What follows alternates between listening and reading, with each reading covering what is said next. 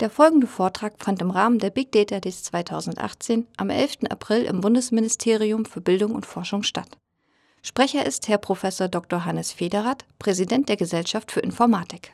Meine Damen und Herren, ich freue mich äh, im Namen der Gesellschaft für Informatik, Sie hier begrüßen zu dürfen. Äh, die Gesellschaft für Informatik ist Partnerin dieser Veranstaltung und äh, neben Fraunhofer, DFKI und weiteren Ausrichter äh, dieser, ähm, wie ich finde, ganz toll begonnenen Veranstaltung. Lieber Herr Lukas, vielen Dank ähm, für die ermunternden, frischen Worte. Ähm, das passt zum Tag, zum Wetter und ich denke eigentlich auch zum Thema, denn Sie haben so schön die Chancen äh, beschrieben. Ich glaube, schöner kann man es eigentlich nicht machen. Von daher Erlauben Sie mir, ein paar Bemerkungen auch loszuwerden, jetzt dann vielleicht auch zu inhaltlichen Dingen in dem Zusammenhang. Und nun kennen Sie alle die Dimensionen von äh, Big Data. Ich muss also an der, der Stelle nicht besonders ausführlich werden, aber Schlagworte, die schon vor 15 Jahren vielleicht äh, in aller Munde waren, die sind heute im Grunde in diesem Begriff Big Data letztendlich aufgegangen.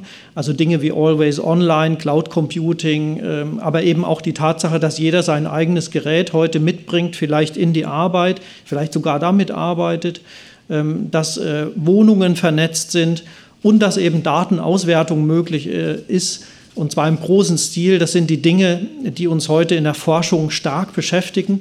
Äh, und eben einerseits aus Chancensicht, aber selbstverständlich auch aus Risikensicht. Ähm, ich bin kein Freund von Wikipedia und doch muss man sagen, äh, Kritik ist heute eigentlich nicht mehr wirklich angebracht, denn äh, die Kritiker machen da inzwischen auch mit und sorgen für gute Datenqualität. Sie können hier eine Definition etwa nachlesen bei Wikipedia was eigentlich Big Data sein soll. Ja, da geht es also um große Datenmengen, äh, die zu groß, zu komplex sind und sich zu schnell ändern, um sie mit herkömmlichen Mitteln noch verarbeiten zu können. Und genau das sind die Punkte, ähm, die uns eben auch in der Forschung interessieren. Wie geht sowas eigentlich? Die Zukunftsfragen, die sich dann in dem Zusammenhang äh, stellen, nicht nur aus äh, informatischer Sicht, sondern eben auch aus im Grunde genommen übergreifender, interdisziplinärer Forschungssicht ist, äh, wie wird denn in Zukunft die Kommunikation aussehen? Äh, wie wird die Arbeitswelt geprägt werden? Äh, wie wird unser Privatleben in Zukunft aussehen? Und ich bin zum Beispiel auch sehr froh, dass die Gesellschaft für Informatik mit ihrem Jahreskongress 2018 im September auch genau dieses Thema aufgreift äh, das äh, für uns alle wichtig ist, wie wird sich die äh, Zukunft unserer Arbeit entwickeln und was bedeutet das auch für uns als Fachgesellschaft und uns Informatiker. Also die Gesellschaft sozusagen wird sich verändern, auch mit Big Data. Und die Instrumente, die damit verbunden sind, mit denen wir alle teilweise jetzt schon konfrontiert sind, über zum Beispiel schon erwähnte ähm, Effekte wie etwa äh, diese Facebook-Angelegenheit, auf die ich selbstverständlich auch noch eingehen werde in meinem Vortrag, äh, sind, ähm, es gibt eben Operations Research, äh, Business Intelligence, also so Begriffe vielleicht auch aus der Vergangenheit. Werbung spielt eine große Rolle, also wo es uns insbesondere um Verhalten von künftigen oder vielleicht schon aktuellen Kunden geht. Ähm, ja, ein Stichwort, das ich auch nennen möchte, das später nochmal in einem Gesetz, das ich Ihnen zeigen möchte, auch aufgegriffen werden wird, ist die Frage, wie sieht es zum Beispiel in Einstellungsverfahren von Personal aus? Und natürlich auch äh, Nachrichtendienste bedienen sich dieser Instrumente. Und auch dazu habe ich noch eine äh, kleine Folie, die ich Ihnen zeigen darf. Ähm, nun, die Beschäftigung mit, mit Big Data ähm, aus wissenschaftlicher Sicht sieht ungefähr zunächst so aus, wie hier auf dem Bild dargestellt. Wir haben einen großen Haufen an Daten, relativ unstrukturiert, und wir wollen gewissermaßen die Stecknadel im Heuhaufen finden. Was ich mit dem Bild vielleicht, das Sie hier ähm, auch sehen können, äh, versuche darzustellen, ist, dass Big Data eigentlich nicht nur danach sucht, äh, wo die Stecknadel im Heuhaufen ist, sondern auch, wie sie aussehen könnte. Und äh, das kann auch überraschende äh, Phänomene zutage fördern. So sieht man beispielsweise, ähm, dass aus großen Datenmengen äh, auch Informationen herauslesbar äh, sind, die vielleicht so ursprünglich gar nicht angedacht waren. Sie haben vielleicht von der Strava Heatmap gehört, einer Datensammlung, äh, die eine Firma für Fitness-Tracker im Netz öffentlich gemacht hat.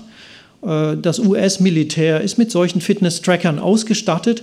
Das hat sicherlich positive Auswirkungen auf die Kondition, aber es hat eben vielleicht auch positive Auswirkungen auf Gegner von amerikanischen äh, Militäreinheiten, äh, die ihre Standorte üblicherweise geheim halten.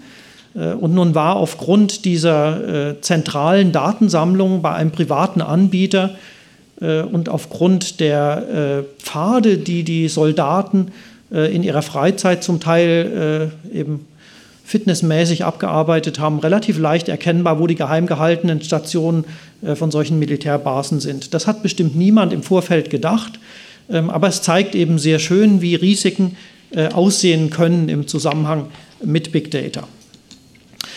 Nun ein weiterer Fall, der auch ganz nett ist, weil er eben auch zeigt, ähm, dass es nicht immer gleich die große Keule sein muss, äh, sind etwa die Spuren von Taxis, also die Orte, an denen äh, Fahrgäste aufgenommen werden und auch wieder abgesetzt werden.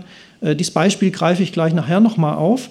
Hier geht es aber in diesem Beispiel, das Sie auf ähm, dieser Abbildung sehen können, gar nicht primär um die Privacy, sondern vielmehr darum, dass aus diesen Daten herauslesbar war, dass starker Lobbyismus stattfindet zwischen einerseits der Fed und andererseits Bankern, die sich dann regelmäßig getroffen haben, insbesondere kurz bevor Entscheidungen anstanden, äh, die die Fed zu treffen hatte.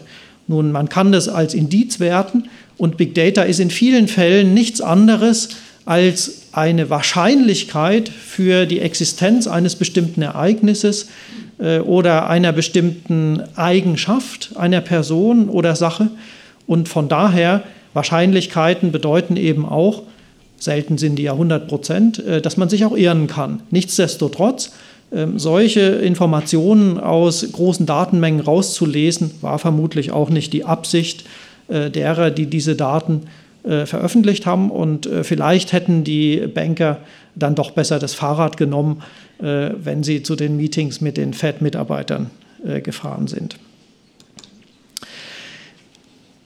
Das Thema Big Data hat äh, aus äh, wissenschaftlicher Sicht in den letzten Jahren eine Veränderung durchlaufen äh, hinsichtlich der ähm, Beobachtung, äh, dass es eigentlich viel weniger um die Methoden der Datenauswertung geht, als vielmehr um äh, die Datenauswertung selbst. Also Datenwissenschaft hat sich als eigenes Feld etabliert. Ja, es geht eben darum, äh, systematisch Entscheidungshilfen und Grundlagen zu generieren aus Daten. Und wenn man so will, ist Data Science ein Anwendungsfall von Big Data. Nun, in dem Bereich wird im Moment äh, viel an Universitäten und Forschungseinrichtungen äh, gearbeitet, insofern, dass man neue Professuren einrichtet, äh, Forschungs-, dieses Forschungsgebiet etabliert und auch die Gesellschaft für Informatik ist natürlich beteiligt ähm, in solchen äh, Definitionen von neuen Formaten.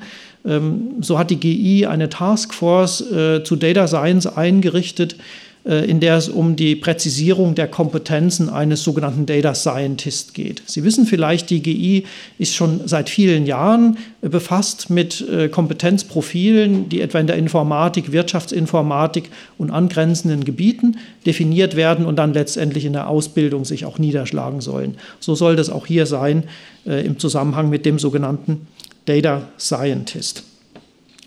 Ähm, wenn es schon um Bildung geht, dann hat die GI ähm, auch einen Beitrag zu liefern zum Wissenschaftsjahr 2018. Ähm, die GI ist Partner des Wissenschaftsjahres und äh, wird sich hier beteiligen mit einem Projekt namens Turing-Bus, benannt nach Alan Turing. Dieses Projekt richtet sich an Schülerinnen und Schüler. Ziel ist es dort, äh, insbesondere für den Beruf zu sensibilisieren, aber eben auch für die Probleme, die sich mit Daten ergeben können. Ähm, Sie sehen hier Alan Turing auf der Abbildung äh, im Jahr im zarten Alter von 16 Jahren. Ähm, das ist auch genau die Zielgruppe, äh, die wir ansprechen wollen, junge Erwachsene im Alter zwischen 15 und 25 Jahren, die dann vielleicht bei ihrer Berufs- und Studienwahl unterstützt werden. Die äh, Formate, die dort angeboten werden, sind neben den üblichen Vorträgen und, und, Schulungen auch Lehrmaterialien, die dann veröffentlicht werden. Und es soll auch eine Landkarte geben, im Zusammenhang mit solchen Aktivitäten, Ähm, denn dieses Thema ist insbesondere getrieben äh, aus dem Fach Informatik und Gesellschaft. Es geht also gar nicht primär um die Technik, sondern es geht eben äh, primär hier in diesem Zusammenhang auch um die Konsequenzen, die sich aus solcher Datenanwendung ergeben können. Ähm, interessant fand ich, äh, dass ich im äh, Zusammenhang mit der Vorbereitung für den heutigen Tag auch ein Statement unserer äh, Ministerin im Internet finden konnte, ähm, die äh, in einem Interview dargelegt hat, äh, warum jedes Kind programmieren lernen sollte. Und das darf schon früh genug passieren, also gerne auch in der Grundschule. Äh, von daher denke ich, richtet sich der Touringbus hier ähm, auch genau in die richtige Richtung, möchte ich sagen. Nun, Datenanalyse interessiert also im Zusammenhang mit Big Data und ähm, dies passiert üblicherweise äh, in Richtung einer bestimmten Fragestellung. Und wenn wir etwa jetzt äh, uns fragen, äh, wie sieht es bei Facebook aus, das werden wir später noch näher anschauen, ähm, dann können wir eben feststellen, hier geht es eben häufig um auch äh, Dinge, die wir so nicht vorhergesehen haben. Wir sagen dazu auch Sekundäreffekte, die eintreten können, einfach aus den Datensammlungen. Und ich gebe Ihnen hier mal ein Beispiel aus unserer eigenen Forschung. Aus 2009 stammt etwa diese Abbildung. Ähm, dabei handelt es sich um den digitalen Fingerabdruck ähm, des Internetsurfens verschiedener Personen, die pseudonymisiert erfasst wurden. Und interessant ist nun an dieser Datenspur, die ja durchaus vergleichbar ist äh, visuell mit etwa einer DNA-Spur, äh, dass nicht die Punkte links besonders spezifisch sind äh, in der Abbildung. Dort, wo man also äh, sozusagen sieht, dass viele Menschen sich sehr ähnlich verhalten. Spezifisch ist häufig eben das Verhalten, das eher seltener auftritt. Und das sieht man dann auf der rechten Seite. Ähm, und dort ist die Verkettbarkeit dann häufig am höchsten. Und genau diese Dinge aus großen Datenmengen herauszulesen, gelingt eben besonders gut und besonders zuverlässig, weil man eben damit auch statistisch saubere Verfahren anwenden kann, was auf kleinen Datenmengen eben häufig nicht geht. Nun kann aber Big Data logischerweise auch nicht die Komplexitätstheorie außer Kraft setzen. Das heißt, bestimmte Probleme werden immer schwierig sein und sie werden auch immer schwierig ähm, lösbar sein, selbst mit den schnellsten Rechnern dieser Welt. Ich bin also optimistisch, dass etwa äh, die NSA ähm, mit solchen Analysen äh, letztendlich kryptografische Schlüssel dann doch nicht schneller knacken kann, ähm, als das äh, sozusagen heute schon theoretisch bekannt ist. Dennoch, ich hatte ja bereits über Taxifahren erzählt, äh, kann man aus den Daten manchmal auch Dinge rauslesen, die eigentlich, äh, vor allem dann, wenn Daten eigentlich anonymisiert sind, trotzdem aufschlussreich sind. So war es zum Beispiel möglich, aus einem Datensatz von 170 Millionen ähm, Taxifahrten in New York herauszufinden, von welcher Adresse aus äh, bestimmte Fahrgäste, teilweise auch regelmäßig, etwa einen Nachtclub aufgesucht haben. Ähm, diese Taxispuren führten also unmittelbar zu bestimmten Interessen, ähm, die die äh, Taxifahrten äh, sozusagen offensichtlich offenbart haben. Nun das Interesse äh, am anderen Geschlecht ist sicherlich nichts äh, Überraschendes, sonst wären wir längst ausgestorben. Äh, nichtsdestotrotz äh, war es vielleicht auch hier äh, nicht eine gute Idee, Taxi zu fahren, sondern man hätte vielleicht doch wieder besser laufen oder Fahrrad fahren sollen. Auch das zeigt, Big Data kann manchmal überraschende Dinge ähm, zutage führen. Im Zusammenhang mit äh, Facebook möchte ich kurz auch schildern, ähm, wie der Fall sich äh, darstellt, wenn man ihn einmal komplett versucht zu verstehen ähm, aus technischer Sicht. Nun, äh, was ist hier passiert?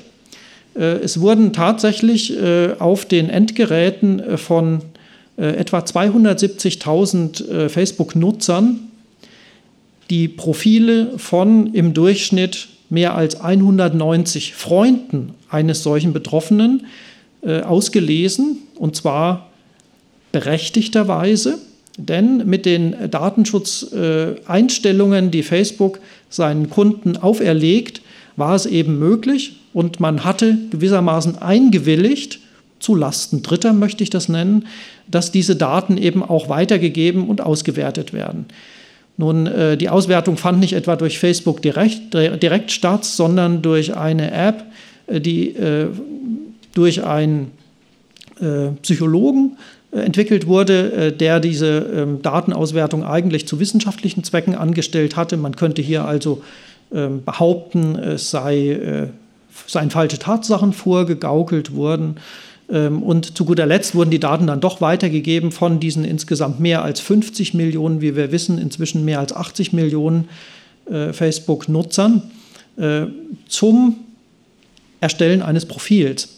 Dieses Profil letztendlich war wohl nützlich, um äh, Wähler gezielt anzusprechen äh, und zwar solche, die eben äh, bestimmte Persönlichkeitseigenschaften besitzen. Man hat also die Datenauswertung hinsichtlich einer ähm, in fünf Dimensionen üblichen Profilierung vorgenommen und zu guter Letzt dann eben gezielt Werbung für bestimmte Persönlichkeitsprofile geschaltet. Nicht zwingend über Facebook, aber eben doch auf Basis von Daten, die die Nutzer im Facebook angegeben hatten. Wie schon erwähnt, wird natürlich Big Data auch im Zusammenhang mit äh, nachrichtendienstlichen Ermittlungen verwendet. Äh, und ich denke, durch Edward Snowden wissen wir seit etwa 2010, 2011, äh, dass etwa X-Keyscore sich genau solcher Methoden bedient. Äh, ich möchte an dieser Stelle nicht auf Details eingehen, wenngleich das sicherlich etwas ist, das inzwischen aufgrund auch der langen Zeit, die seitdem vergangen ist, gut untersucht ist und damit auch in der Literatur längst nachzulesen ist. Da steht irgendwie die Technik im Mittelpunkt. Aus Sicht der Gesellschaft für Informatik wünschen wir uns aber, dass der Mensch im Mittelpunkt steht. Ja, nun äh, bedeutet das selbstverständlich, ähm, dass wir uns klar sind, dass diese Profilbildung und lückenlose Überwachung möglich ist. Ja, aber sie sollte nicht zu einer Bevormundung von Menschen äh, durch Menschen äh, führen, äh, wie sie etwa schon Orwell äh, in seinem äh, Buch 1984 äh, formuliert hatte. Was bedeutet das konkret? Wenn wir also jetzt schauen, ähm, auf welcher Rechtsgrundlage, und ich bin kein Freund von Regulierung, aber doch ähm, der Einhaltung von Gesetzen, schauen, auf welcher Rechtsgrundlage denn überhaupt äh, Datenauswertung im Zusammenhang mit Big Data passieren könnte, dann lohnt sich ein Blick äh, in die Datenschutzgrundverordnung, die im Mai diesen Jahres in Kraft treten wird. Ähm, in dem Artikel 22 können Sie etwa lesen, ähm, dass jeder Betroffene, nun ich lese das jetzt nicht im Einzelnen vor, ähm, ich habe das Ganze mal etwas kürzer gemacht, der Betroffene tatsächlich nicht durch automatisierte Entscheidungsverfahren in seinen Persönlichkeitsrechten eingeschränkt werden darf, dass Profilbildung, Profiling äh, das Persönlichkeitsrecht verletzt. Und äh, es wird auch im Erwägungsgrund 71 ausdrücklich einiges an Beispielen aufgezählt. Da zählen auch Dinge dazu, äh, die äh, wir durchaus als sensibel bezeichnen würden. Und äh, neben der einen Dimension, äh, dass man eben vielleicht auch ähm, Vorlieben äh, sehen kann, wie etwa bei den Taxifahrten. So gibt es eben auch andere Dimensionen, äh, die wir schon gesehen haben im Zusammenhang mit Gesundheit. Äh, und das möchte man bitte beachten bei der Auswertung und bei der Entwicklung von Big Data-Verfahren. Auch das ist nicht unbedingt neu. Es gibt äh, durchaus etliche Philosophen, äh, die sich mit dem Thema auseinandersetzen und äh, die verschiedenen Dimensionen, die Big Data beinhaltet, äh, auch schon näher untersucht haben. und so unterscheidet etwa Simon eine Ethik der Nutzung. Meine Beispiele, denke ich, waren hoffentlich gut genug, um das zu verstehen.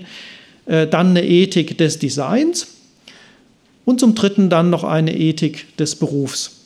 Zur Ethik des Designs möchte ich ein Beispiel mal wählen, das nicht aus Big Data stammt. Nun, äh, die Automobilindustrie ist ja durchaus schon angesprochen worden äh, und äh, selbstverständlich ist das Programmieren eines Algorithmus, der etwa eine Abgasprüfung erkennt, nicht wirklich kompliziert.